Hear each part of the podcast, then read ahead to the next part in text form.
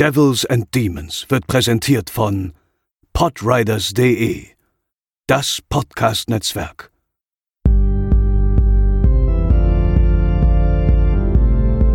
They're coming to get you, Barbara. They're coming for you.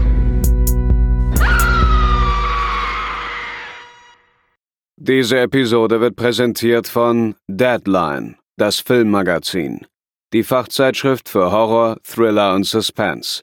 Jetzt im Kiosk oder online unter deadline-magazin.de. Moin Moin und herzlich willkommen zur 159. Episode von Devils and Demons. Ich bin der Chris und bei mir sind wie gewohnt Pascal Moin Moin. und André. Moinsen. Und wir haben uns heute ja ein ganz tolles Thema rausgesucht, nämlich ein Thema, was wir hier, ich habe nochmal nachgeguckt, tatsächlich noch nicht besprochen haben, nämlich einen deutschen Horrorfilm haben wir uns heute rausgepickt. Stellvertretend, würde ich mal sagen, denn der deutsche Horrorfilm ist ja so ein Thema für sich. Für, ich sag mal, Deutschland ist ja ein relativ großer Filmmarkt neben den USA, Großbritannien und China. Aber so Genreproduktionen werden ja seit jeher eher ziemlich stiefmütterlich behandelt, würde ich mal sagen. Ich weiß jetzt auch ehrlich gesagt nicht, woran das liegt. Ob das mangelnder Mut ist, ob das vielleicht ein reiner Blick auf kommerziellen Erfolg und Gewinn ist oder ob wir gar, gar kein Talent oder brauchbares Personal in Deutschland dafür haben, ähm, weiß ich nicht. Nein, aber eigentlich also ein großer, großer Punkt ist auf jeden Fall, das glaube ich, kann man so sagen, dass, also das weiß ich auch, dass es vor allem dann oft am Geld hapert. Ne? Also wenn jemand was machen will, auch eine gute Idee hat, scheitert es oft am Geld, weil die deutsche Filmförderung halt Horror nicht fördert. Und da musst du halt irgendwie mit irgendwelchen Kniffen kommen und sagen, ja, das ist halt ein Drama oder halt, ne, so diesen Hereditary-Weg gehen, so, das ist eigentlich ein Drama und dann machst du halt hinten noch Horror. So hat's ja hier letztes Jahr oder dieses Jahr kam ja jetzt Schlaf, dieser deutsche Horrorfilm, der sehr gut war. Und die haben auch nur Filmförderung bekommen, weil die wie drei, vier Jahre da rumgegraben haben. Manchmal so, ja, das ist ein Sozi Sozi soziologisches Drama und da geht's eigentlich gar nicht um Horror. Und dann haben sie es da irgendwie durchbekommen, weil einfach ein, ein Typ da saß an dem Tag, wo sie da waren, der eine gute Laune hatte und sagte dann so, ja, okay. Aber eigentlich kriegst du, wenn du, wenn du ankommst mit, wir machen, wir wollen Horror machen, kriegen wir Filmförderung, kannst du direkt wieder gehen. Also das wird einfach nicht unterstützt, auch von der deutschen Filmindustrie. Das muss man einfach mal so klar dazu sagen. Ja. Ja, Deswegen hast du dann, wenn überhaupt, hast du dann meistens die selbstfinanzierten Amateur-Underground-Sachen und naja, die sind halt dafür qualitativ meistens eben für die Tonne. ist halt halt seltsam, ne? Weil Deutschland ist ja eigentlich ein Gruselland. Also die Deutschen lieben eigentlich Horror und Mord und Totschlag und äh, der Horrorfilm hat ja im Endeffekt auch so ein bisschen seinen, naja, nicht seinen Ursprung, aber einen Teilursprung in Deutschland, wenn man da so an, an Klassiker Dr. Mabuse, Nosferatu, Dr. Caligari oder der Golem oder sowas denkt und, und, und auch später ja in den 50ern, 60ern, sowas wie Edgar Wallace hat ja neben seinen Krimis-Inhalten ja auch Horrorelemente und das sind alles so deutsche Sachen, aber alles, was so danach kam, da guckt man dann, ja, dann sind wir schon irgendwie bei Uli Lommel mit seinen, seinen sleasigen Filmen oder eben bei, bei Butgereit, ne, Nekromantik.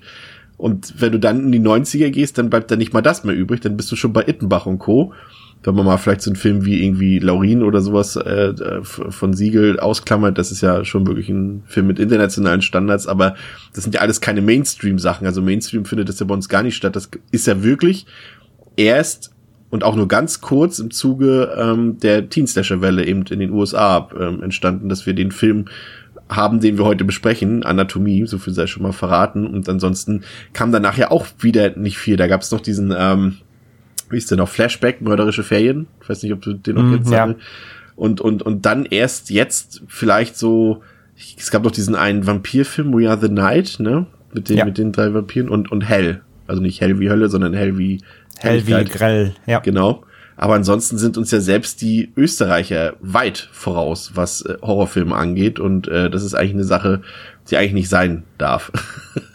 Ja, wie gesagt, ich Okay. glaube, ich glaub, selbst bei, ich glaube, selbst bei, ähm, selbst bei Anatomie war es wahrscheinlich so, dass die irgendwie gesagt haben, ja, wie Uni Heidelberg, das wird ähm, ein Schulprojektmäßiger Film. ja, aber, aber, aber hier siehst du irgendwas, hier, irgendwas mit, irgendwas mit, irgendwas mit Körper und Bildung und so. aber Ist der gefördert? der, sorry? Ja, ich weiß nicht, das ist schon, also der hat äh, 8, Millionen, äh, 8 Millionen Euro gekostet. Oder Mark, nee, Euro ist es umgerechnet, Dollar sogar. Ähm, also ich glaube schon, dass da die Filmförderung mit bei war. Mit ziemlicher Sicherheit. Aber der Regisseur, Aber welche genau weiß ich nicht, da habe ich keinen genauen Einblick. Aber der Regisseur ist ja auch wieder in Österreich, ja. Also es ist zumindest auch nicht äh, rein deutsches Personal. Aber ähm, da können wir gleich noch mal ein bisschen genauer drauf eingehen. Wir äh, hören erstmal kurz in den Trailer rein, würde ich sagen. Mich würde nichts glücklicher machen als die Gewissheit, dass meine Paula Medizinerin wird. Sie sind die Besten im Hauptfach Anatomie. Sind das eigentlich Modelle? Nein, nein, echte menschliche Präparate. Und im Nebenfach Lebenslust. Ihr seid ein ekliger Männerfeind und ich bin Gottes Rache. Sag mal, kann es sein, dass es dir leichter fällt, mit toten Männern rumzumachen, als mit lebendigen? Hat er ordentlich was in der Hose? Möhrchen oder Banane? Bis Paula eine Entdeckung macht.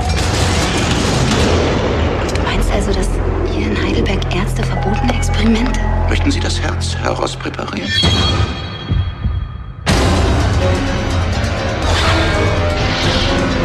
Was macht ihr eigentlich?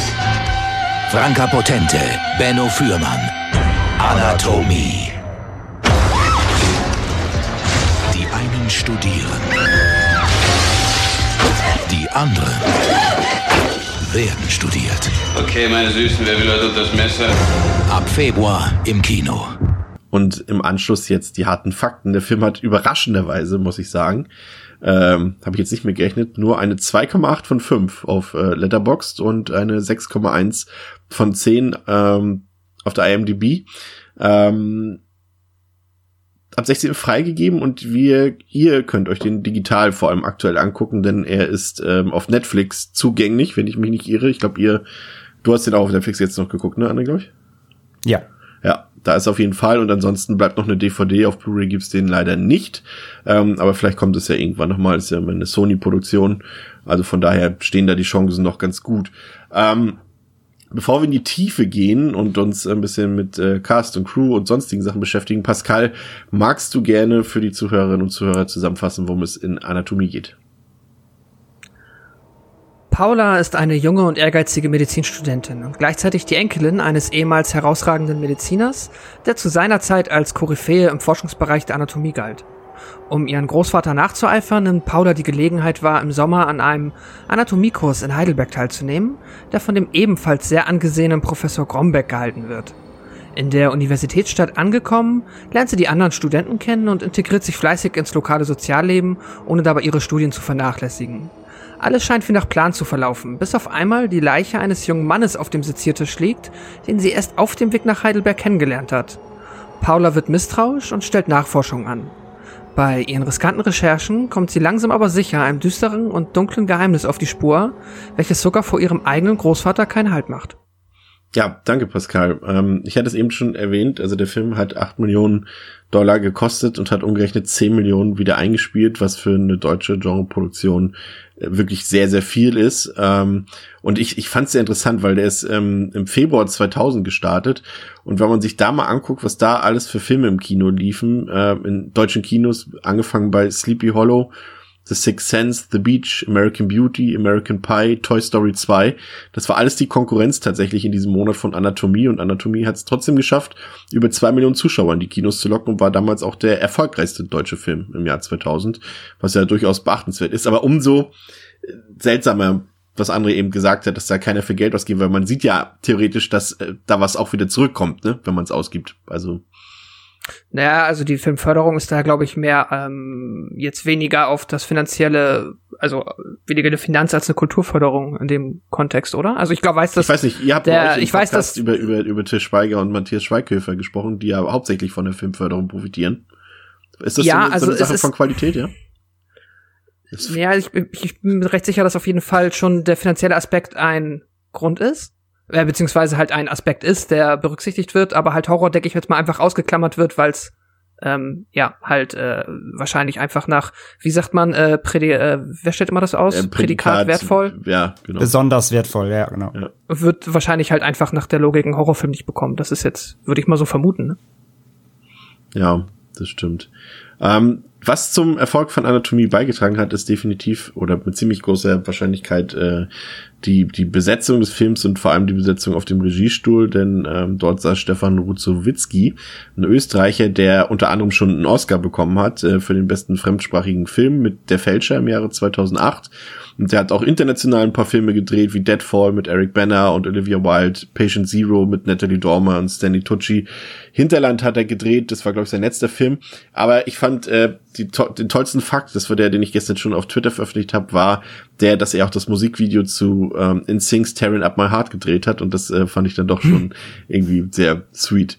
Im Cast ähm, haben wir ziemlich viele bekannte Leute. Franka Potente, die sollte jeder kennen aus Lola Rent, aber auch aus internationalen Filmen, ist ja quasi eine unserer Schauspielerin in Hollywood, ein bisschen zumindest äh, im Horrorfilm Creep zum Beispiel, aber auch Born Identity oder Blow und ähm, Conjuring 2 hat sie, glaube ich, auch mitgespielt. Benno Fürmann, äh, auch eines der wahrscheinlich bekanntesten deutschen Gesichter aus Klassikern wie High Alarm am Müggelsee und Tschüss auf Mallorca. aber auch in guten Filmen wie Hinter Kaifek oder äh, zuletzt und aktuell in der Serie. Ja, ja, ja, aber M Müggelsee ist super, bitte. Ich weiß, aber der Titel verrät es erstmal nicht. äh, aktuell ist er zu sehen in der Serie Babylon Berlin. Ansonsten haben wir Anna Loos da, die ähm, ist ja vor allem als Sängerin äh, der Band City bekannt oder aus diversen TV-Filmen.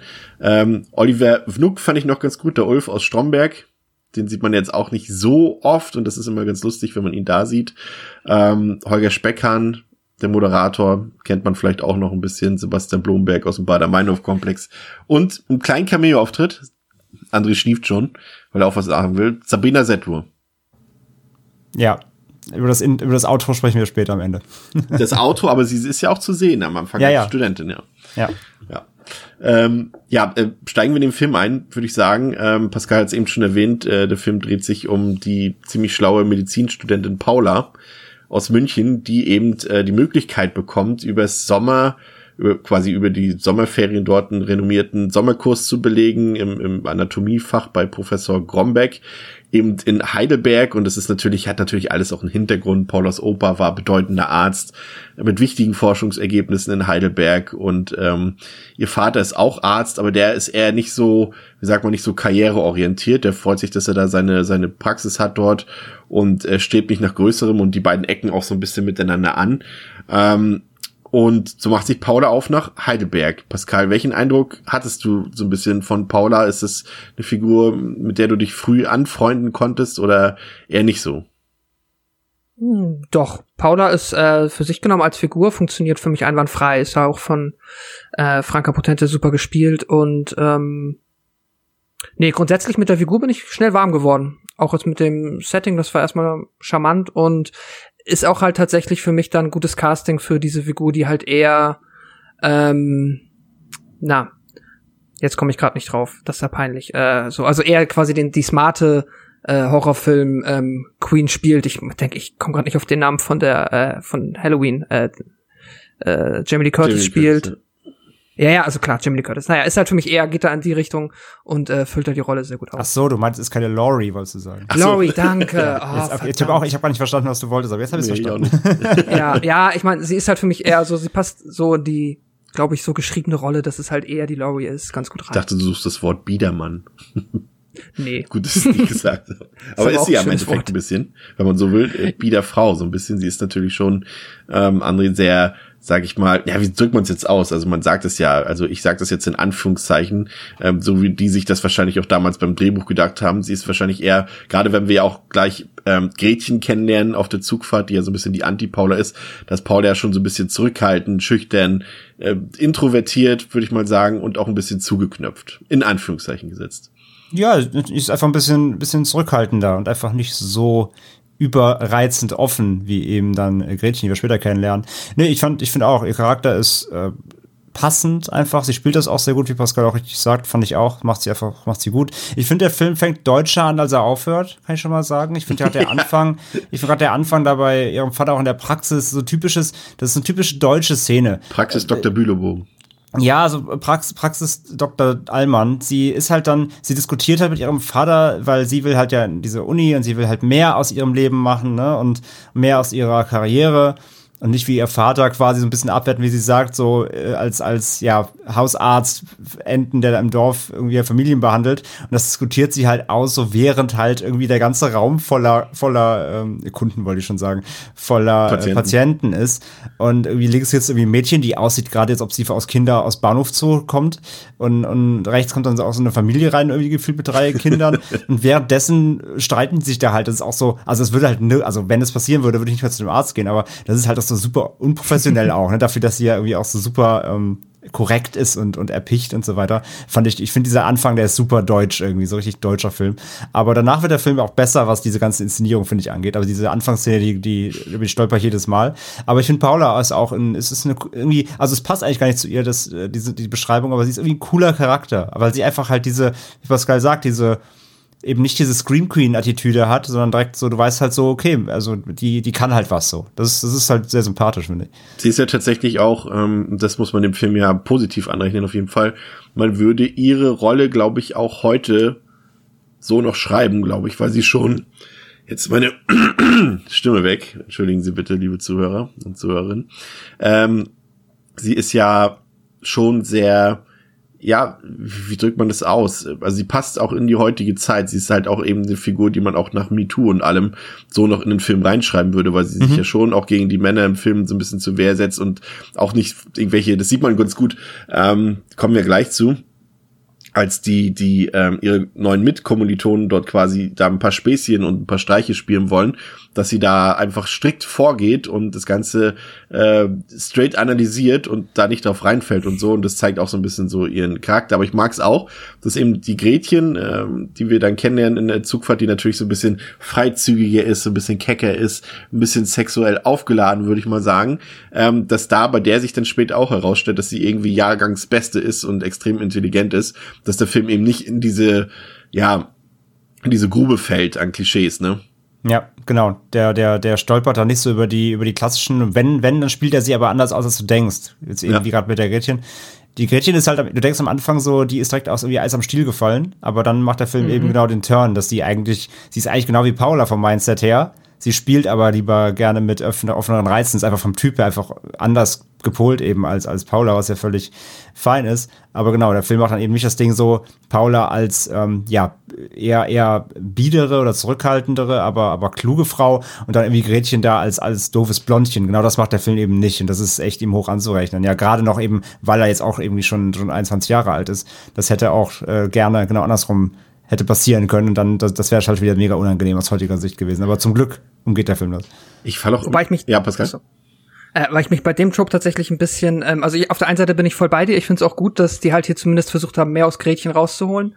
Trotzdem hatte ich mich da so ein bisschen an so dieses, äh, ich kenne es halt aus einer Million Sitcoms, dieses äh, Trope einfach und diesen Gag-Twist im Sinne von, du hast diese Figur, die so offensichtlich halt ähm, gerade nur so irgendwie durchkommt und dann sagt der Film auf einmal aber auch so ein bisschen ohne es also so ein bisschen einfach aus dem Nichts sagt er dann, ja, auch übrigens, sie ist super intelligent und sie hat eigentlich die, den, die, die, das beste Testergebnis gehabt und dann ist es so, oh cool, da hat der Film sich was getraut. Also ich finde es ist mir, ich finde es einerseits cool, aber es gibt andere Filme, die machen das für mich cleverer und hier habe ich mich so, weil es gibt's halt in wirklich in anderen Filmen und Sitcoms zuhauf und das hat mich da so ein bisschen dran erinnert, war so einer von ein paar Augenrollmomenten. Aber ich finde da jetzt so ein moderner also Film wie Booksmart zum Beispiel macht das besser. Nicht. Ja, ja, also neu ist es nicht, klar. Ne? Und mag ja auch vielleicht ein bisschen plump sein. Ich bin einfach froh, weil, wie gesagt, weil, weil das ist alles dafür prädestiniert gewesen, dass sie diesen Turn halt nicht machen und dass sie wirklich ja, dieses, ja, klar. ne? Und ich bin einfach froh, dass sie es nicht tun, von daher, dafür kriegt er von mir Props, aber ich, du hast vollkommen recht, klar. Es ist nicht der erste Film, der das macht und es gibt sicher andere, die das smarter, smarter machen und noch besser einbetten, klar. Ja, das ist natürlich eine Sache, die wir hier auch nicht vergessen dürfen. Der Film orientiert sich natürlich ganz stark an seinen US-Vorbildern. Ne? Also der ist schon mhm. sehr amerikanisiert und hat dementsprechend natürlich dann auch diese doch manchmal auch vorhandenen Abziehbilder, die ich aber tatsächlich eher bei der männlichen, bei den männlichen Figuren sehe als bei den Frauen tatsächlich. Ähm, ich fall tatsächlich jedes Mal, wenn ich den Film wieder sehe, ähm, auf diesen, diesen Moment rein im Zug, als dieser junge Mann dort zusammenbricht und von Paula wiederbelebt wird, ähm, denke ich jedes Mal, das ist eine Szene, wo eigentlich so ein Scherz gespielt wird weil das auch so dargestellt wird, als würde er jetzt nur eine, eine kostenlose Mund-zu-Mund-Beatmung haben wollen, wie das ja auch oft in Filmen ist, gerade auch in, in so Komödien oder in Slashern oder sowas. Und da falle ich jedes Mal wieder drauf rein, denke so, ach, der Spinner, der steht ja eh gleich wieder auf. Aber er hat ja tatsächlich. It's a prank. Nee, ja, genau. Nicht, ja. Ja. In jedem Til Schweiger-Film wäre es ja auch so. Ja. Aber hier ist es tatsächlich nicht so und ähm, die beiden äh, jungen Frauen freunden sich dann mit dem jungen Mann dort an, der ja auch nach Heidelberg reist und äh, der ja gleich nochmal eine wichtige Rolle spielen wird. Und ähm, so in den ersten Minuten danach lernen wir eben so ein bisschen Heidelberg kennen, Ähm, Finde ich tatsächlich recht interessant. Also der Film wurde ja zum Teil in München, zum Teil in Heidelberg gedreht, wobei es hauptsächlich, glaube ich, äh, Außenshots sind, die in München gedreht wurden und die Arztpraxis dort von, von Paulas Vater. Ähm, aber ansonsten mag ich diesen Kontrast tatsächlich ziemlich doll, dass Heidelberg ja doch schon eine eher, wie sagt man, also ich will mich jetzt da nicht in eine, äh, nicht in eine Geschichtsstunde ausarten, aber das ist ja schon eine Stadt, die auch sehr von ihren alten Gebäuden und von ihrer alten Architektur und äh, von ihrer viel Altstadt genau lebt und dann eben immer diese Kontrastshots und der Film macht es zu wenig, finde ich das gleich angemerkt. Aber wenn es vorhanden ist, finde ich das sehr interessant, dieser Kontrast zu dieser hochmodernen Technik dann in der Universität und in diesem ähm, Anatomie-Obduktionssaal dort. Ich finde, das ist ein ziemlich, ziemlich, so optisch ziemlich cooler Kontrast immer dazwischen. Also das Setting an sich, Anatomiesaal und Heidelberg an sich finde ich ziemlich gelungen. Erstmal jetzt ohne, was damit gemacht wird, aber als Prämisse finde ich es gut. Wie sieht's da bei euch aus? André? Ja, gehe ich mit. Also ich finde fast schon dieser, dieser, dieser, gerade dieser OP-Saal da oder dieser Anatomiesaal sieht fast schon zu Sci-Fi teilweise aus. Also ich glaube, so modern äh, sieht er, sieht er, sieht er in den Heidelberger Unis nicht aus. ähm, also das ist schon, der Kontrast ist fast schon zu steil, aber es ist okay. Aber ja, nee, ihr gibt vollkommen recht. Heidelberg ist, ich war auch schon da, äh, hab's auch schon live gesehen, so, es ist einfach eine richtig schöne Stadt, die mit, mit toller Architektur und tollen Bauten. Und das fangen sie ein, wie du sagst, hätte noch sogar noch mehr sein können, theoretisch. Dafür, dass es auch relativ, relativ viele Draußenszenen gibt, ne, sind da ja da einmal auch da in diesem Park und dann natürlich auch die, ähm, die Unterkünfte von Paula und Gretchen da, wo man ja auch eher von innen sieht, wobei das sieht ja eher nach Jugendherberge aus, aber äh, geschenkt ist es ja auch quasi, ne, sind sogar Studentenwohnheim quasi. Äh, da sieht man ja auch nicht so viel für Architektur, aber ja, nee, gebe ich dir recht. Also dieses, es wirkt halt teilweise so ein bisschen, fast schon so ein bisschen barock und dann wieder dieser krasse Kontrast mit dem, ähm, ja, hochmodernen Sci-Fi-Anatomie-Saal. nee, ist okay, finde ich, finde ich, also ich, ich, ich finde es jetzt nicht herausragend so, ähm, aber der Kontrast ist nett, da gebe ich dir vollkommen recht, ja. Pascal? Ja, bin ich komplett bei. Bin auch tatsächlich einfach sehr glücklich drüber, dass der Film ähm, es dann auch geschafft hat, ist halt einer der wenigen deutschen Horrorfilme, dann da halt auch wirklich deutsche, also deutsche Schauwerte klingt jetzt so falsch, aber halt ein bisschen was zu zeigen, was jetzt vielleicht nicht Berlin ist. So, ne, also ich habe jetzt äh, hätte auch genauso gut in Berlin zwischen ein paar Haufen Plattenbauten spielen können. Tut er zum Glück nicht, sondern ähm, hat dann halt tatsächlich ein schönes Setting und wie ihr gesagt habt, der Kontrast, der ähm, der macht dann halt auch noch was her und der passt gut. Ja, er schafft es dann auch eben so nicht so in diese, sag ich mal, US-Gefilde abzudriften, wo dann die, die, Amerikaner hätten vielleicht das so gemacht, dass Heidelberg dann sowas, die hätten es wieder so wie Serbien oder Bulgarien dargestellt in Hosten oder irgendwie sowas, ja. als ob das jetzt irgendwie Hinterland oder sowas wäre. ähm, wie sie das so gerne machen. Nee, Heidelberg wird das schon auch als, als kultivierte Stadt äh, dargestellt, die sie auch G ist. Ghetto, Ghetto Heidelberg, ja. Ja. Und dann, äh, ja, dann geht's in die ersten äh, quasi praktischen Unterrichtsstunden und äh, wir lernen eben die Mitkommilitonen kennen, die alle ein bisschen, ja, gerade die, die Herren der Zunft ein bisschen überdreht sie sind, sage ich mal, als wären sie in ihrer Pu Pubertät, aber wir verzeihen es ihm mal. Äh, viel mehr im, im, im Vordergrund steht, finde ich, eigentlich der Professor Gomberg, Gombeck, Entschuldigung, der ja sehr streng auftritt, würde ich mal sagen, und der auch, glaube ich, die Frauen so ein bisschen unterschätzt, die dort an seinem Unterricht teilnehmen. Ähm, das merkt man an diversen kleinen Sticheleien und Aussagen auch, äh, der dort des Öfteren mal fallen lässt und auch das gar nicht unter vorgehaltener Hand macht, sondern wirklich sehr offensichtlich. Aber er ist so, sag ich mal, unter allen männlichen Figuren im Film die, die noch am meisten Tiefe bekommt, finde ich, und noch am meisten auch schauspielerisch glänzen kann. Das ist ja, jetzt muss ich selber erstmal kurz überlegen, ähm, gar nicht so unbekanntes Schauspieler, ich habe gerade seinen Namen vergessen. Äh, Traugott pure. Genau. Und äh, finde ich, der macht das auch ziemlich gut, muss ich sagen. Also die Rolle passt auch mit dem Twist, sag ich mal, der später ja noch kommt. Aber äh, das ist zumindest eine Figur, die so ein bisschen ja Eigenwert hat, sag ich mal. Aber die anderen Jungs, muss ich sagen, ja, eher nicht so, dass der Humor dann eben auch ganz klar so ein bisschen angelehnt an, an die amerikanischen Filme, an Scream, aber auch so an in so eine Sachen wie American Pie und sowas. Und ich musste, André, weil du den Film kennst, auch ein bisschen an Thesis denken, an den Spanier. So generell ja, vom Setting her und so.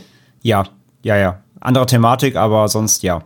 Ja, aber so zumindest Setting ähnlich, so ein bisschen so auch mit, bisschen, mit der ja. Universität und so weiter. Mhm. Ähm, aber ansonsten fand ich das soweit okay und ich fand es auch gut eigentlich, dass er diese, dass er eben nicht so standarddeutsch ist, sondern dass er sich eben die Anleihen am US-Kino nimmt. Das sieht man und das will der Film auch nicht verbergen. Und das fand ich ehrlich gesagt eigentlich auch ganz gut. Andere. Ja. Ja, ich mag auch tatsächlich halt manchmal, äh, wenn sie da ankommt, beziehungsweise ich habe mal das Gefühl, du hast, du siehst halt theoretisch die ähm, amerikanischen Anleihen, dass ich jetzt so das Gefühl habe, teilweise ich sehe einen amerikanischen Highschool-Film und trotzdem hat's aber, weil es halt natürlich einfach in Deutschland spielt und man deutsche Dinge sieht, ähm, ist es ein, eine ganz spannende Mischung einfach so. Einfach mal so dieses, ne, so ein deutscher Bus fährt dann da lang und halt nicht der gelbe äh, amerikanische Schulbus. Und ähm, trotzdem spürt man halt, woran die sich orientieren. Wir hatten tatsächlich damals einen, einen, gelben Omnibus. Ach echt? Also so in der, als ich noch äh, quasi meine ersten zwei Jahre auf dem Gymnasium hatten wir noch diese alten Busse und da war tatsächlich auch ein gelber mit bei. Aber jetzt aber auch von der Form und alles wirklich so wie die so der Simpsons Schulbus? Also ein bisschen abgerundet tatsächlich schon. Überall, der war nicht so eckig kantig, wie man das heute kennt. Der war schon echt, äh, ich glaube, das war noch ein alter Ostbus, glaube ich, aus DDR-Zeiten oder sowas. Na, okay. ähm, dann kommt der erste äh, Twist so ein bisschen im, in, in, ins Spiel, denn äh, die erste Leiche kommt auf den Seziertisch und das ist, Pascal hat es vorhin bereits gesagt, ein alter Bekannter, nämlich der junge Mann, dessen Namen ich tatsächlich auch leider vergessen habe, äh, der den Ohnmachtsanfall im Zug hatte, der landet dort auf dem Tisch. Und äh, da bekommen wir dann auch ähm, vorher ja schon so ein bisschen ähm, ersten Eindruck davon, wie der Film so ein bisschen mit Gewaltdarstellung, expliziter Gewalt und Splatter und so weiter umgeht, finde ich, ja, ich sag mal, solide umgesetzt. Also der hat, hätte durchaus fast ein bisschen blutiger sein können für meinen Geschmack, ähm, aber die Andeutungen reichen zum Teil auch. Wir hatten ja, Pascal, wir hatten ja sowohl den Film zusammengeguckt, als auch ein paar Wochen vorher Pathology, der ja ein bisschen später, acht Jahre später oder so mhm. gedreht wurde, der quasi so ein bisschen sehr ähnlich ist inhaltlich und das und, und aber ein amerikanischer Film ist. Und der war halt deutlich blutiger und deutlich brutaler als der hier. Und ich finde, das hätte dem nicht schlecht zu Gesicht gestanden, aber auch hier wahrscheinlich wieder die finanziellen Interessen auch so ein bisschen im Vordergrund, deswegen wahrscheinlich nicht so viel Gewalt, aber tatsächlich fand ich persönlich die gruseligsten Momente jene, in der tatsächlich das auch nicht zu sehen war, die Gewalt, sondern in der man quasi aus dieser Ego-Perspektive des Opfers ähm, geguckt hat und gesehen hat, verdammt, die versucht sich jetzt umzugucken und sieht, dass da Leute rumschnibbeln an dem Körper der Person, aus deren Sicht mhm. wir das gerade sehen. Und, und man quasi so ohnmächtig ist quasi, also nicht, nicht, nicht ähm, psychisch, sondern physisch. Du kannst, dass die, die sich einfach nicht bewegen gelähmt? können. Weil, wie sagt man, weil die ähm, gelähmt? Gelähmt sind, ja, genau, mit diesem komischen Zeug da. Ähm, und das fand ich tatsächlich immer am gruseligsten. Einfach so, sich so in die Situation hinein zu versetzen. Ich bin hier gerade auf dem OP-Tisch, ich werde hier gerade, irgendwelche Leute fummeln an mir gerade rum, aber ich kann nichts machen. Und das fand ich am gruseligsten. Ja. Ich finde auch äh, die erste Szene, wenn man das quasi sieht, wie er, ich glaube, das war, es ist halt quasi ein unbekannter äh, Student oder sonst wer gewesen, wie der dann ähm, untersucht wird. Deswegen mich stört's auch nicht so, dass der Film verhältnismäßig unblutig ist, weil ich finde, der ist schon trotzdem unangenehm in den richtigen Momenten. Und genau einfach wegen dieser Idee, die der Film halt verfolgt. Das, was nämlich jetzt, ähm, wie zum Beispiel bei Pathology dann ja eher, das ist ja dann kein Aspekt des Films, aber hier ist es halt das Thema quasi, dass du wie die Angst, die ein Mensch hat, wenn er äh, eine OP ähm, bekommt und dann ähm, halt die Angst davor aufzuwachen währenddessen, aber man kann sich halt nicht äußern, beziehungsweise in diesem Fall, man kann sich äußern, aber es ist den Leuten egal, ja. weil äh, die wollen ja, dass du lebst dabei und ähm, die haben kein Interesse daran, dich zu, äh, ja, dich in Narkose zu setzen und das ist schon ziemlich grausam und deswegen, das funktioniert für mich sehr gut. Ja, und auch sonst, der ist ja schon trotzdem, also er ist zwar nicht, es blättert jetzt nicht oder er ist nicht hart, aber er ist ja auch schon trotzdem teilweise explizit, ne? Also teilweise mhm. zeigen sie auch Einschnitte und so weiter. Ja. Und, die, und die sind vor allem gut getrickst, finde ich. Ich finde, wenn sie was zeigen, sieht's auch gut aus. Auf jeden also, Fall. Hast, du hast gerade bei den Optionen und den Körpern, die da irgendwie geöffnet werden, hast du halt nicht das Gefühl, die ganze Zeit, du, du, du siehst halt Plastikpuppen, sondern das sieht teilweise wirklich gut aus. Und das rechnet ihm dann auch schon wieder hoch an. Also er macht dann weniger, reduzierter, aber dafür dann, wenn auch gut. Und das ist echt okay. Und ansonsten bin ich auch dabei halt, dass er durch die, die Thematik an sich schon unangenehm ist. Also er verkauft auch, finde ich gut, so generell mal gesprochen, mh, mm, er verkauft halt gut den menschlichen Körper. Also die Faszination, die teils eben die Charaktere als Anatomiestudenten oder auch Professoren diese, also man merkt ja, dass da die, die sie teilweise eine Faszination ja hinter ihrem Beruf oder hinter ihrer Aus, Ausübung da haben und so den menschlichen Körper in seiner Funktionsweise so faszinierend finden. Ja. Und ich finde diesen Gedankengang, den spinnt der Film halt gut auf, so als Gesamtkonstrukt, so der menschliche Körper. Und dann, wenn eben, ähm, wenn dann eben auch wirklich Eingriffe vorgenommen werden, dann wird das so, ja, Sache ja so fast poetisch dargestellt, aber es macht es ja letztlich unangenehm, weil es so greifbar ist. Du merkst auch, dass sie eben nicht so diese, sag ich mal, nicht diese Heilärzte sind, die jetzt unbedingt darauf aus sind, Menschen ihm zu retten. Er sagt es ja, glaube ich, auch einmal, ich weiß nicht mehr, irgendwie ein Zitat, äh, blablabla, hier auf diesem Tisch wurde doch niemand geheilt oder so sagt, glaube ich, der ja, Professor. Stimmt. Ja. Und, und das passt ganz gut zu dem, was du gesagt hast. Ich mochte auch tatsächlich diese Körpermodelle, die sich ja so ein bisschen an diese berühmten Körperwelten, falls ihr die Mhm. kennt, ja, Ja. kennt ihr sicherlich, die sind ja so ein bisschen angelehnt. Ähm, die fand ich tatsächlich auch optisch sehr cool. Die haben sie tatsächlich auch so konzipiert, dass man die später dann auch als- in Vorlesungen wieder benutzen konnte in Heidelberg. Aber sie wurden extra für den Film Mhm. angefertigt. Ähm, fand ich auch sehr gelungen, muss ich sagen. Aber Das, das, das habe ich jetzt, also die habe ich jetzt auch sogar in meinen, also die meinte ich auch mit, unter anderem mit Effekten, also alles Ja. eben, was das angeht, äh, Körperaufbau und so weiter, das, das haben sie schon sehr, sehr gut gemacht, ja. Und es gab ja auch diese eine eklige Szene mit den Fingern vorne, ne? Das war in diesem, nicht, ich jetzt Das war die am Anfang mit dem Ja. Unbekannten. Ja. Die war super. Die war richtig, War gut getrickst. richtig gut, ja. Ähm, was mich jetzt interessiert ist, der Film macht ja aus seinem Mysterium, generell versucht er ja nicht den Zuschauer irgendwie an der Nase herumzuführen. Und das macht er ja hier zum einen einmal deshalb, weil wir einem eben schon früh eine bekannte Figur sehen, die dort scheinbar umgebracht wurde oder die dort eigentlich nichts auf diesem Obduktionstisch zu suchen hat. Und äh, Paula findet ja auch, dass es irgendwie nicht so ganz zusammenpasst und sie ruft ja dann auch noch irgendwie ihren befreundeten Biochemiker da an, der ja dann auch eine Substanz entdeckt in der Leiche, die äh, bei Tieren genutzt wird, um diese auszutrocknen. Und Paula beginnt ja dann relativ zügig mit Nachforschungen und kommt ja dann mit dem mit Kommiliton, mit dem Kasper, ähm, der ja auch auf Paula steht. Also da gibt's ja auch noch diese Liebesgeschichte zwischen den beiden, auf die wir gleich noch kommen. Ähm, die kommen ja eigentlich doch relativ schnell, sag ich mal, diesen Spuren dieser alten Geheimgesellschaft, den sogenannten Anti-Hippokraten, die natürlich vollkommen fiktiv sind. Äh, die bilden quasi eine Geheimloge aus Ärzten und Studenten, die sich dem Eid des Hippokrates äh, widersetzen. Also die schrecken dann auch nicht vom Mord zurück zu Zwecken der Wissenschaft und das ist dann auch sehr gut, finde ich, weil es auch ein, tatsächlich ein sehr deutsches Thema ist, muss man ja ganz einfach sagen. Ähm, diese ethischen Fragen, diese Moralfragen und eben auch so ein bisschen, da haben wir es wieder, wir hatten es irgendwo gerade ja, bei American Mary, wieder Dr. Mengele, ne, diese Nazi-Vergangenheit auch, Euthanasie und alles drum und dran. Damit beschäftigt sich der Film natürlich auch und das fand ich auch gut. Tatsächlich, aber einmal das für euch als als als äh, Stichpunkt, aber eben auch, dass der Film kein Geheimnis macht um seine Geheimnisse in Anführungszeichen, Pascal. Weil wir lernen ja auch gleich noch, dass wir den, den, sag ich mal, den, einen der Übeltäter ja auch relativ früh enttarnen. Da kommen wir gleich noch zu, aber generell vielleicht der Film versucht uns nicht irgendwie an der Nase herumzuziehen und versucht uns da falsche Finden und sowas zu legen. Wenn man so will, hört man ja in der ersten Szene auch schon Benno Fürmanns Stimme. Also man hätte es auch da schon enttarnen können und das fand ich eigentlich smart irgendwie, aber es ist halt auch so, geht's auf die Kosten der Spannung? Ich weiß es nicht, Pascal. Ja, also ich glaube, also nochmal das kurz aufzugreifen, auf der Twist-Ebene oder auf der, der Film möchte dann so ein bisschen herumführen an der Nase, ist ja das einzige halt, da hatten wir auch drüber gesprochen, ähm, der, mein Gott, wie heißt er, äh, na, der von Holger Speckern, der Phil von Holger Speckern Ja. gespielte, der hat, Entschuldigung, auch durchaus äh, erstmal so den Charakter eines halt, also da könnte man halt so ein bisschen denken, ah, das ist dann doch mit Sicherheit der Zweite. So, ich habe auch mal die ganze Zeit überlegt, wer ist der Zweite, weil man relativ schnell mitbekommt, dass es mindestens zwei Leute sein müssen, die da ähm, sich an den Menschen vergehen.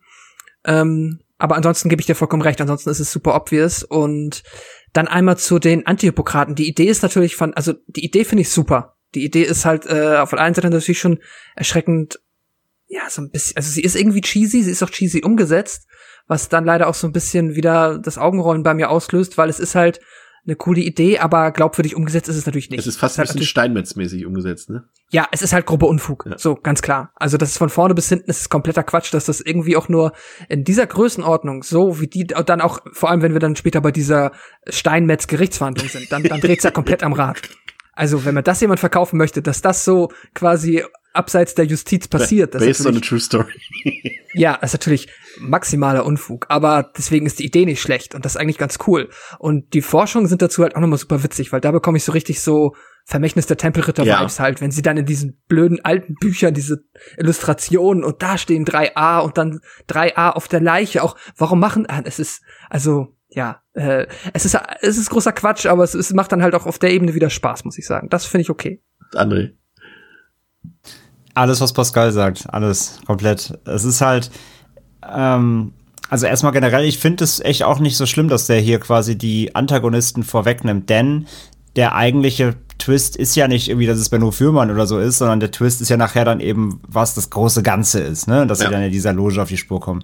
Von daher finde ich das eigentlich, dass sie die Ausführenden da in der, in der Uni erstmal schon mal offenlegen, gar nicht so schlimm, weil ich finde das dann schon spannend, weil als, es ist wieder das typische Ding, wir als Zuschauer wissen es, aber die Charaktere, also unsere Hauptprotagonisten mhm. wissen es dann erstmal noch eine Zeit lang nicht und dann, das macht ja dieses Spiel, ne? Ähm, es, es, es gibt ja dann auch viel Zwischenmenschlichkeiten und so weiter, man weiß halt so, oh, Ne, die, da, da, die, die können quasi jederzeit zuschlagen, aber die ahnen halt noch nicht, wer dahinter steckt, genau. Finde ich eigentlich ganz spannend. Und ja, das, der große Reveal ist natürlich halt völliger, völliger Humbug, aber ich finde, es ist sympathischer Humbug bei Anatomie. Mhm. Es ist halt. Heben uns das nochmal auf, aber äh, für den Gedanken gerne noch zu Ende. Ich wollte sagen, also es ist halt, es ist halt einfach, es ist halt sympathischer Schwachsinn. Also auch, und sie ziehen es halt auch durch. Also, ne, auch was sie dann irgendwie, du siehst dann schon die Zeichen und Bücher und irgendwelche Schriften von dieser Loge und ähm, sie verkaufen es dir halt irgendwie gut. Also ich, nach dem, wenn ich mich, wenn ich mich informieren würde, würde ich glauben, nach dem Film in Heidelberg gibt's wirklich so eine Loge.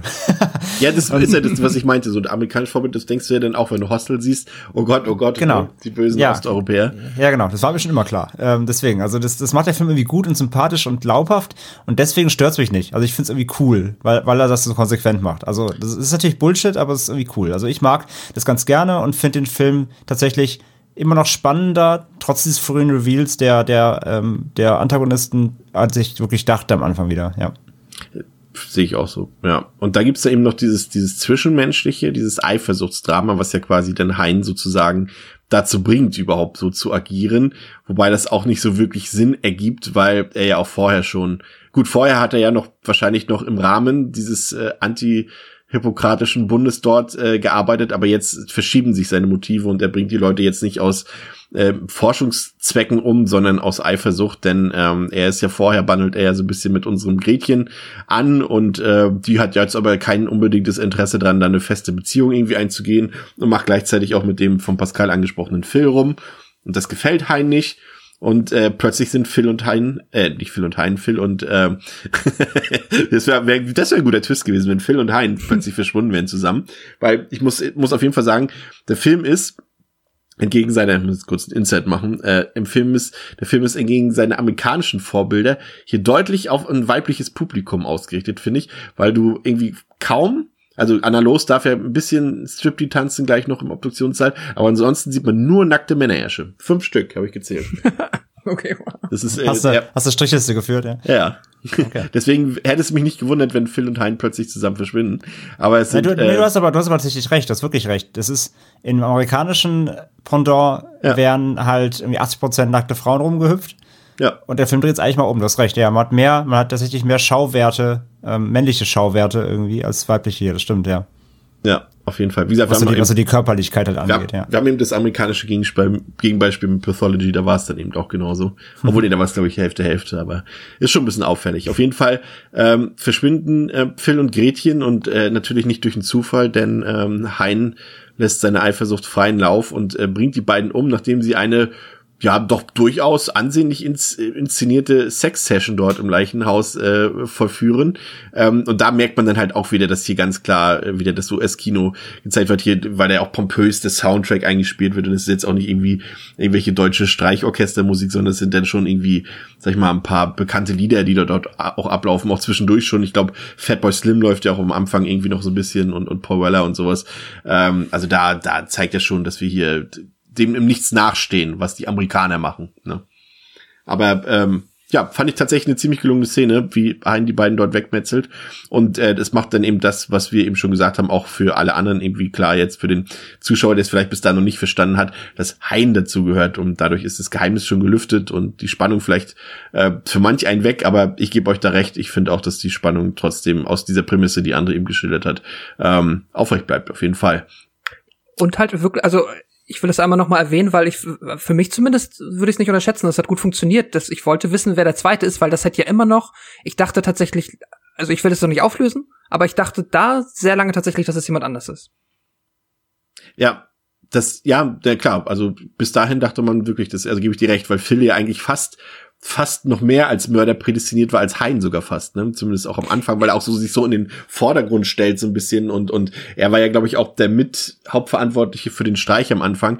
Und jetzt im Nachhinein könnte man sagen, okay, es war wirklich einfach nur ein doofer naiver Streich, den er gespielt hat und keiner mit bösen Absichten, ne?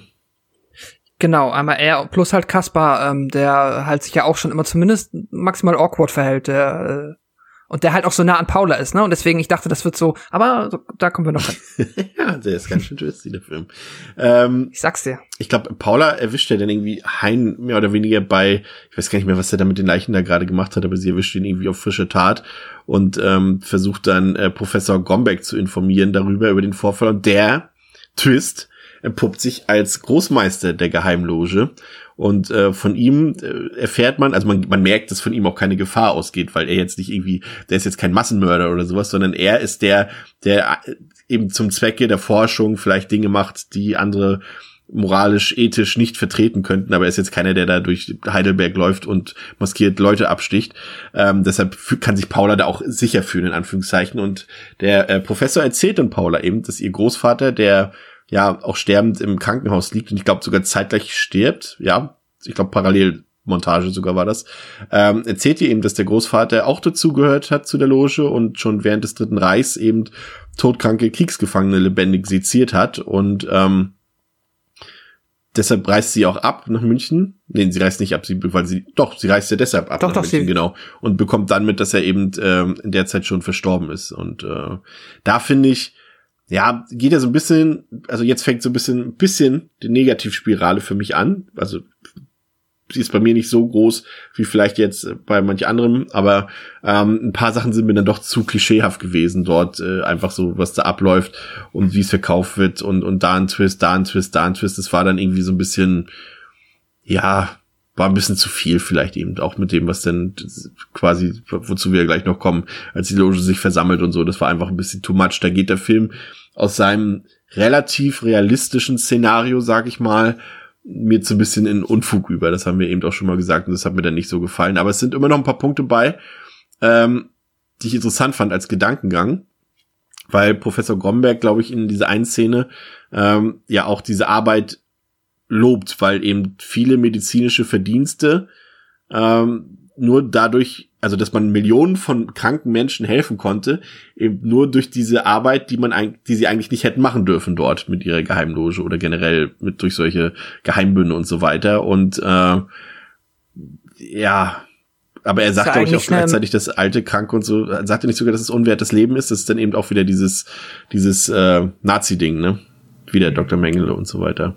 Pascal, wolltest du was sagen? Ja, ja, ja, ich wollte eigentlich nur sagen, es ist auf jeden Fall, also der Film ist da jetzt nicht so platt, als dass er nicht einem schon deutlich macht, dass das ja, also jetzt, ne, ohne dass man jetzt irgendwie da irgendwie sagt, ja, das ist doch eigentlich eine gute Idee, könnte man machen. Nein, natürlich nicht, aber es ist auf jeden Fall ein Gedankenspiel, das, sag ich mal, äh, ja, würdig ist drüber nachzudenken. Ich fand das immer auch so ein bisschen halt wie eine Metapher auf Tierversuche, die halt für medizinische Zwecke passieren, ne? So. Ja, genau, das ist genau der Punkt. Er, er sagt, es wird auch zeitweise, irgendwann wird es auch mal angedeutet, ähm, dass die, dass die Pharmaindustrie ja auch für so einen großen Druck sorgt, dass da immer neue Erkenntnisse gesammelt werden müssen mhm. und gleichzeitig man ja auch immer, das ist ja auch aktuell so. Wir haben das beste Beispiel gerade mit Corona, dass eben, äh, dass eben die die Sparpolitik, die teilweise ja äh, vorherrscht im Gesundheitsbereich, eben auch dafür sorgt, dass eben Forschungsinstitute, Kliniken, Universitäten, dass die un unterfinanziert sind sind. Ne? Und im Endeffekt, die Loge versucht das natürlich jetzt als Vorwand zu benutzen, dass sie denn diese illegalen Sachen dort treiben können. Aber die Thematik, die dahinter steckt, ja, André, ist ein echtes Dilemma. Ist eigentlich zumindest, ja, ist aktuell und ist ein Punkt, ne? Ja, und ja. also, wie du schon sagst, sie versuchen es ja damit ein bisschen zu rechtfertigen. Ne? Also, also natürlich ist der Grombeck natürlich total schockiert, dass jetzt da seine, die jungen Leute aus der Loge natürlich jetzt hier anfangen, Leute umzubringen. Das geht natürlich ja gar nicht. Ne? Und er ist ja noch von der alten Schule so. aber ja, klar, es ist halt, die machen halt einfach, die machen einfach illegale Dinge und das schon seit langer Zeit.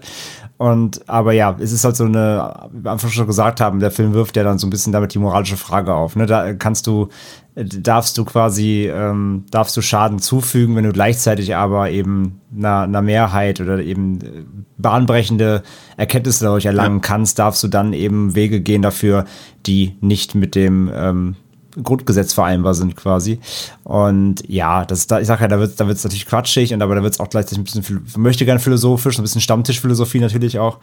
Ähm, Und ja, also ich finde halt, dass der, ich sagte ja eben schon, ich finde es ich find's trotzdem nicht, ähm, es ist quatschig, aber ich finde es trotzdem irgendwie, irgendwie sympathisch, weil das einfach konsequent durchzieht. Und ich finde halt auch den, den Grombeck natürlich da, also das ist, das ist ja dann irgendwann doch auch irgendwie klar, dass der da irgendwie natürlich der, der Boss im Game ist. Ja. Ich mein, der, der wird ja schon so etabliert da so als ne, der, weise, der weise Alte, der schon seit 250 Jahren da gefühlt an der, an der Schule ist und so, also an der Uni ist. Ähm, und da merkt man ja auch ganz gut, warum er eben Paula ja das schon früh ausreden will, dass sie da Ja, ja, nichts ja. zu suchen hat, weil er sie einfach für zu gut hält, also als menschlich, ja. moralisch zu gut, dass sie da eigentlich nichts zu suchen hat. Sie Ne? ist, sie ist wertes Leben, genau, in seiner ja. Euthanasiesprache, die er da an den Tag legt. Ich, ich muss auch eben wirklich, ich muss auch wieder an, an ähm, American Mary denken, jetzt mit jetzt zweimal Filme, wo seziert wird und wo schon wieder Nazi-Referenzen kommen Ja, und, ja. alle, und alle Leute sezieren und erst sind alle böse. Also irgendwas haben da, irgendwas ist da im Busch. Und äh, ja, also es ist irgendwie, es ist nicht wirklich, es ist jetzt nicht wirklich innovativ oder frisch oder so, aber es ist, es ist irgendwie trotzdem stimmig so. Also es ist ja auch ein Reiz, es ist ja auch ein Reiz darin, äh, also ich will, das sind ja alles böse Dinge, die ich jetzt auch aufzähle, aber die haben ja einen Reiz, eine Faszination, man will sich damit auseinandersetzen, man interessiert sich dafür, so Sachen wie Geheimbünde, äh, Sekten und sowas, das ist ja nicht ohne Grund, ne? das ist, hat ja eine gewisse Faszination, solange man nicht selber beteiligt ist, ne? Ja, ja, da versucht der Film natürlich so ein kleines Best-of, ne, so in sich selbst zu erschließen Ja. und da, da immer noch eins draufzusetzen. Und nee, es reicht nicht, dass da irgendwelche gestörten Leute aufschneiden. Das muss natürlich der Geheimbund dahinter stehen. Und der Chef, und der Chefarzt ist auch noch der, der Chef, ja, der Anführer, so. Ist halt klar, dass da natürlich dieser, auch wieder natürlich auch nichts, auch nichts Neues, dass natürlich die Pro- Hauptprotagonistin natürlich auf ihre eigene düstere Vergangenheit ihrer Ja. Familie stößt. Das ist halt auch das, das, das, das ist die Kirsche auf der Sahnetorte dann noch so. Und dass natürlich, dass im selben Moment der Opa verstirbt. Aber der soll, der soll schon, der soll ja schon natürlich ein Todes gestorben sein, oder? Ja, ja, ich hab, ja, ja. Ich, ich das ist einfach ein, ein tragischer Zufall, dass ohne, dass sie mit ihm darüber reden kann, äh, dass genau, er quasi, genau. Ich, ich hatte nämlich im Kopf vom letzten Mal gucken, was auch schon wieder lange her ist, ich hatte irgendwie im Kopf irgendwie, dass das dann so ge- gestaged wird, dass das so heißen soll, die Loge hat dann den Opa umgebracht, bevor er noch reden kann oder sowas, aber nee, äh, das wird ja, das wird ja gar nicht so ins, das wird zumindest nicht darauf hingewiesen, nee, äh, er ist einfach halt dann weg, ne, also genau, sie wollte ihn halt mit konfrontieren, sie wollte mit ihm drüber sprechen und das kann, konnte sie halt nicht mehr. Das ist dann eher dieses persönliche, die persönliche Note des der Hauptcharaktere dann eben nochmal, dass sie dann diesen, diesen Kreis nicht schließen kann im Endeffekt, weil ihr Opa ja auch ein großes Vorbild ja für sie war, wie sie immer sagt und so, ne? Also, ja, genau. Das ist dann der persönliche Arc. Ja, wie gesagt, ist alles wirklich echt Quatsch, aber irgendwie im Film funktioniert's. Der Film kriegt das so gedreht, dass für mich es nicht, ist nicht, es, es gibt keinen Moment, wo ich komplett rausfalle, obwohl es Nee. eigentlich so quatschig ist. Und das macht er irgendwie ganz gut. Muss man ihm lassen. Und wenn, dann ist es am ehesten das, was jetzt kommt, denn jetzt wird's ja turbulent, denn Hein muss sich nun vor der versammelten Loge von den ganzen alten weißen Männern rechtfertigen und verantworten für die Morde. Ähm, und sie sagen ja auch dann, was er tue, das ginge zu weit, es dient nicht der Wissenschaft oder es ist nicht der Wissenschaft geschuldet, sondern allein seinen privaten und, und persönlichen Emotionen. Und ähm, das führt dann dazu, dass Hein wirklich auch enttäuscht ist vom Professor Gromberg und den dann tötet. Und dann quasi versucht auch Paula ähm, in den Strudel zu ziehen, beziehungsweise sie anzulocken, indem ähm, er in Grombecks Haus eine gefälschte Notiz hinterlässt, äh, die dazu führt, dass äh, Paula in den Anatomiesaal abends kommt und unter dem Vorwand, dass sie denkt, dass Professor Grombeck dort auf sie wartet. Aber der ist ja schon längst tot. Aber vorher trifft sie noch Kaspar. Äh, und jetzt kommt wieder der Moment, den Pascal ja schon erwähnt hatte. Ähm, und wir werden jetzt, da versucht der Zuschauer das vielleicht doch nochmal, uns auf die falsche Fährte zu locken, weil äh, sie ja ein paar Hinweise findet ähm, in Kaspars Zimmer, die darauf deuten könnten, dass Kaspar auch zur Loge gehört und deswegen ähm, hält sie ja enttäuscht von ihm Abstand, Pascal. Aber das? natürlich, Oder- Entschuldigung, ich reingrätschen, Ja. natürlich findet sie die aber erst, nachdem sie miteinander geschlafen haben. Das ist ganz wichtig. Stimmt. Das darf man natürlich, dass das ja auch hier noch so ein, äh, ja, so Love Interest Techtelmechtel zwischen den beiden ist, dürfen wir nicht unterschlagen. Wir haben eigentlich gar Ähm, nicht über die, Pascal, wir haben gar nicht über die, die diese Szene ähm, im Park See? geredet ähm, am Anfang, wo, wo die doch sehr anzüglich ist generell, wo Anna Los auch noch äh, Benno Fürmann da äh, das, das seine Badeshorts da drunter zieht und Ach die, ja, also diese ganze Szene ist ein bisschen sehr, auch sehr weird ja gewesen. die war auch wieder sehr deutsch. Ja, auch wieder sehr deutsch, aber die, die sollte man auf jeden Fall genauer betrachten, wenn man sich den Film anguckt. Aber jetzt sind wir schon zu weit, deswegen zurück zum Thema. Kaspar. Ähm, ja, genau. Äh, ja, äh, das ist tatsächlich dann nochmal der Punkt. Ich hatte halt vorher auch schon so ein bisschen halt, ja, gedacht, das ist halt, wer bleibt denn noch übrig? So, und wer es dann am Ende war, der, der galt für mich eigentlich gar nicht als Kandidat, aber ähm, deswegen ähm, dachte ich halt, ja, dann ist es bestimmt Kasper und da bin ich tatsächlich auch auf den Film reingefallen. Nochmal hier äh, Disclaimer, ich habe den jetzt auch zum ersten Mal gesehen.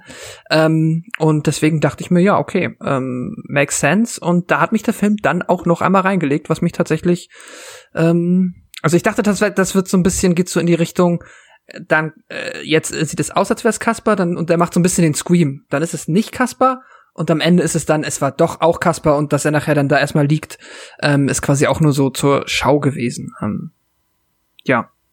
Ähm, und äh, genau, ansonsten ähm, weiß ich gar nicht, ob was, was du noch gefragt hattest, äh, aber ich wollte noch mal erwähnen, weil wir jetzt schon wieder in dieser komischen, äh, beziehungsweise wieder in diesem Anatomiesaal sind und auch so eine Kleinigkeit halt einfach immer, da ist auch kein Hausmeister oder so, ne? Also das ist quasi, wenn die da nachts sind, sind die da alleine. Das ist der Leichenhallenwert, der ist ja noch da, der zumindest ein Beispiel dafür ist, dass der Film sich nicht ganz so ernst nimmt, wie man vielleicht äh, deutscherweise glauben könnte, weil er ja eben dann den, äh, ja, das, das ist ein Moment, den hätten sich die Amerikaner eigentlich wieder einfallen lassen können, dass der Leichenhallenwert, der natürlich ein Osteuropäer, ein sehr mundfauler ist, der einfach immer nur ein paar wortkarge Hülsen von sich gibt und der auch ein bisschen mhm. verdächtig mhm. ist.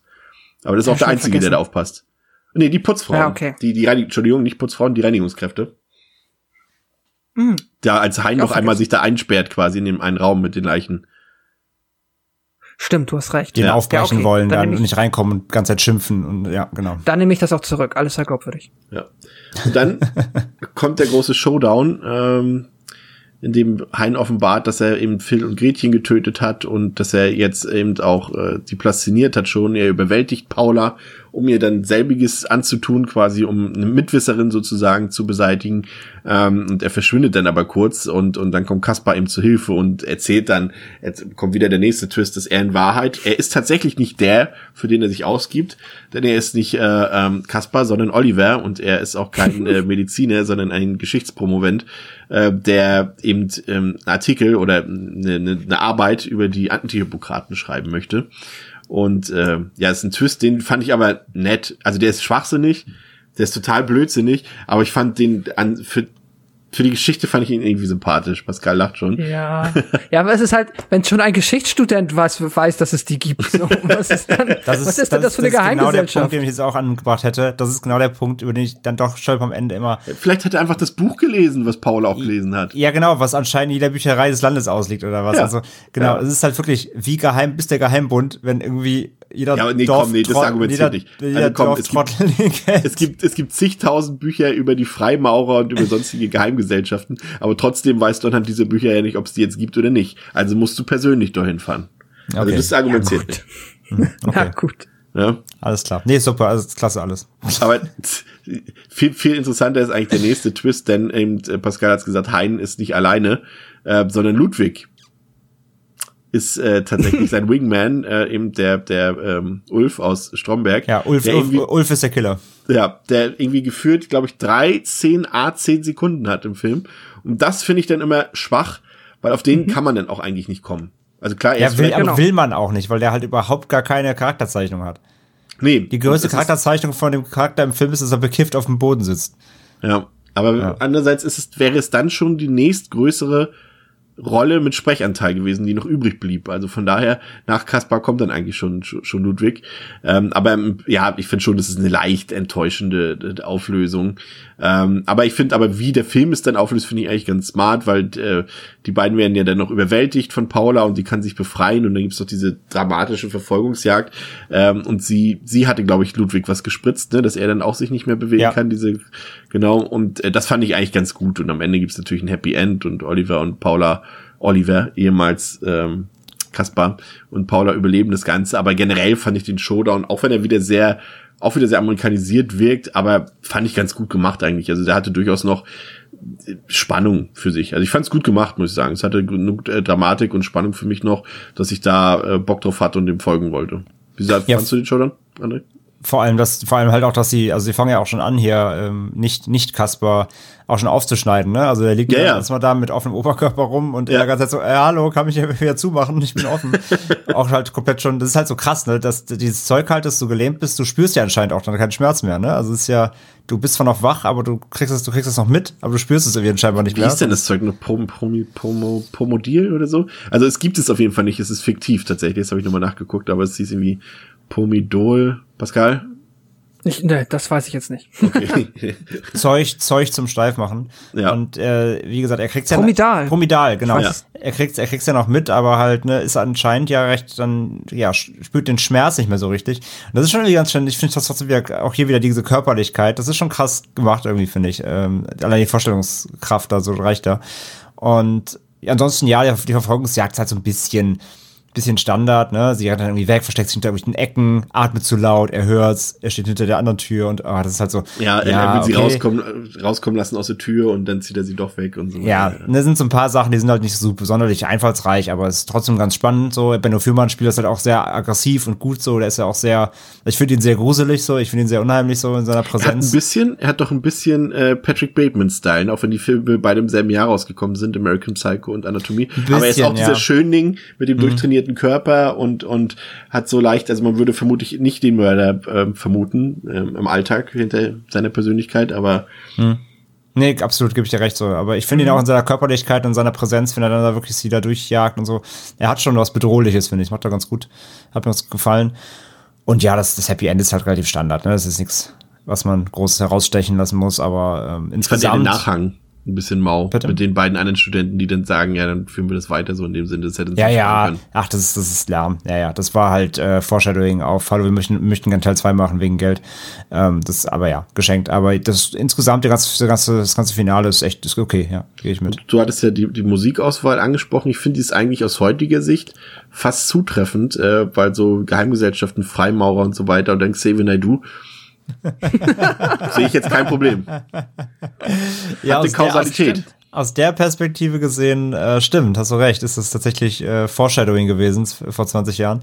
Ähm, gut gealtert. Der, ja, genau, gut gealtert. aber trotzdem, als ich gestern, als der, als der Abspann losging, war ich trotzdem erst so, oh, oh je, oh je, ja. Aber aus mehreren Gründen auch einfach musikalisch, weil das damals, äh, ich fand den Song damals, glaube ich, sogar ziemlich gut, kann ich mich dran erinnern. Ach, ich fand Sabrina Settler damals eigentlich immer ganz cool, ja. aber, aber der Song ist jetzt nicht so, so geil. Und, und nee. mit, mit Moses P. damals noch. Ich glaube, der hat den ja. produziert damals. Ja. War das noch, wie hieß Nee, wie hieß die? War das Rödel? Nee, war das Rödel? Nee, Rödel am Hartrein-Projekt. Ja, genau. Hm. Das waren noch Zeiten. Ja. Ähm, Pascal, wie fandst du den Showdown?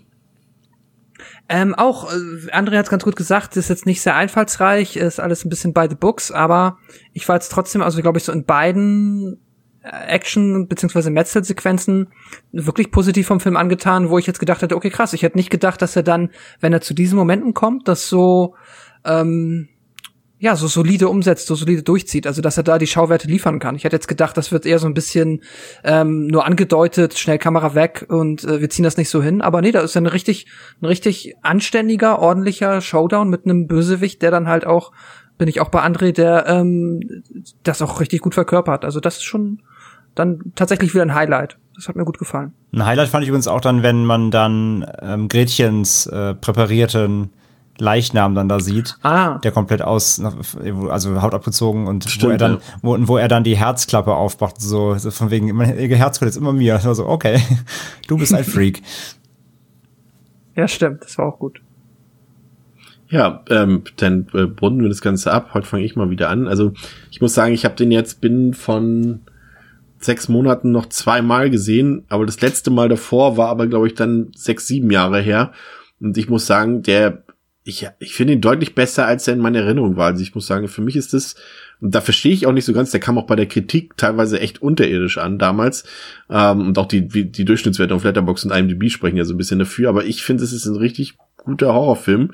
Also das ist so mal eine andere Geschichte. Das war auch mal einfach mal andere Gesichter zu sehen, eben auch mal quasi einen deutschen All-Star-Cast, so ein bisschen, der hat diesen Meta-Humor zum Teil, den er sich natürlich auch von Scream borgt, hat auch ein paar, davon vielleicht ein bisschen zu wenig gruselige atmosphärische Szenen, ähm, hätte da auch ein bisschen mehr draus machen können, generell aus dem, aus dem Heidelberg-Setting auf jeden Fall, und ähm, der ist eben auch ein, da sehe ich ein bisschen anders als ihr. Also ich finde ihn doch ein bisschen zahm, ähm, weil man sieht einfach auch, was da noch möglich gewesen wäre, weil die Effekte, die da sind, sind eigentlich ziemlich stark.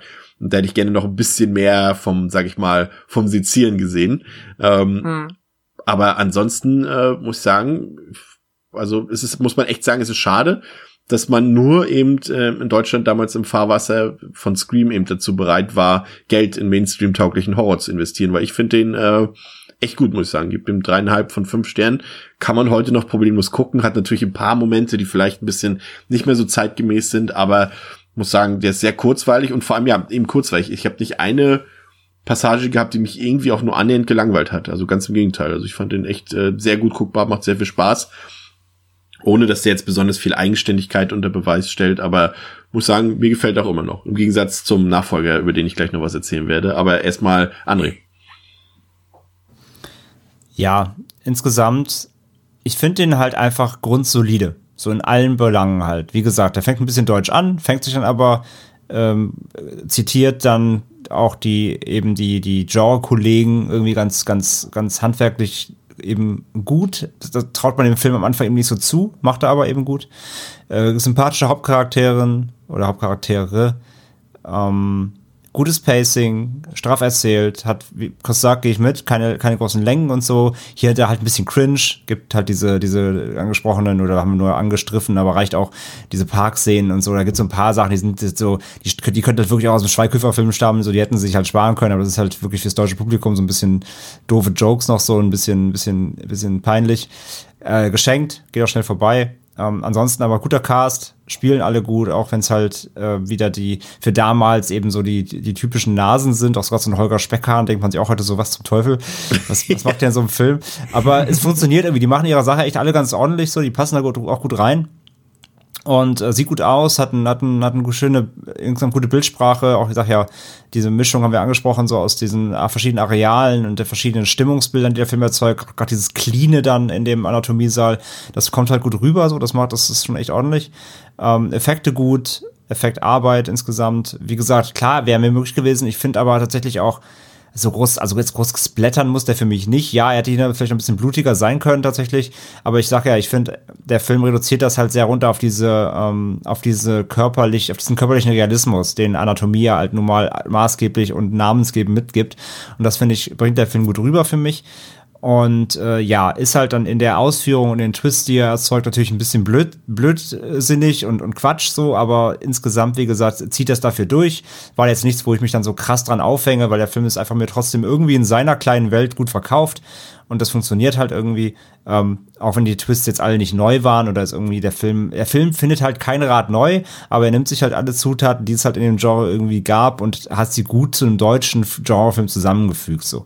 Und da gibt's halt echt äh, nicht viele Ecken, er ist fast sogar vielleicht dann sogar zu rund in Teil, also er traut sich ja auch jetzt nicht groß, was andere Filme nicht gemacht haben, aber ich sage ja, die Sachen, die er macht, macht er echt alle solide so. Und deswegen, der macht einfach doch für so einen deutschen Horrorfilm Spaß so. Und deswegen, der geht dann einmal gut runter und steigt dann aber für mich halt weder jetzt auf die negative Seite groß aus, aber auch nicht auf die positive Seite. Also es gibt halt insgesamt halt jetzt nicht die mega Highlights, wo ich mir, wo ich fast vom Sofa springe, aber es gibt auch nichts, wo ich wegpenne. So von daher, der pendelt sich bei mir echt genau in so einem soliden, guckbaren Mittelmaß ein. Ist auf jeden Fall äh, eine der deutschen Produktionen, wo man wirklich sagt, die kann man gut weggucken, bin ich auch dabei, auch heute noch. Der ist gut gealtert auch.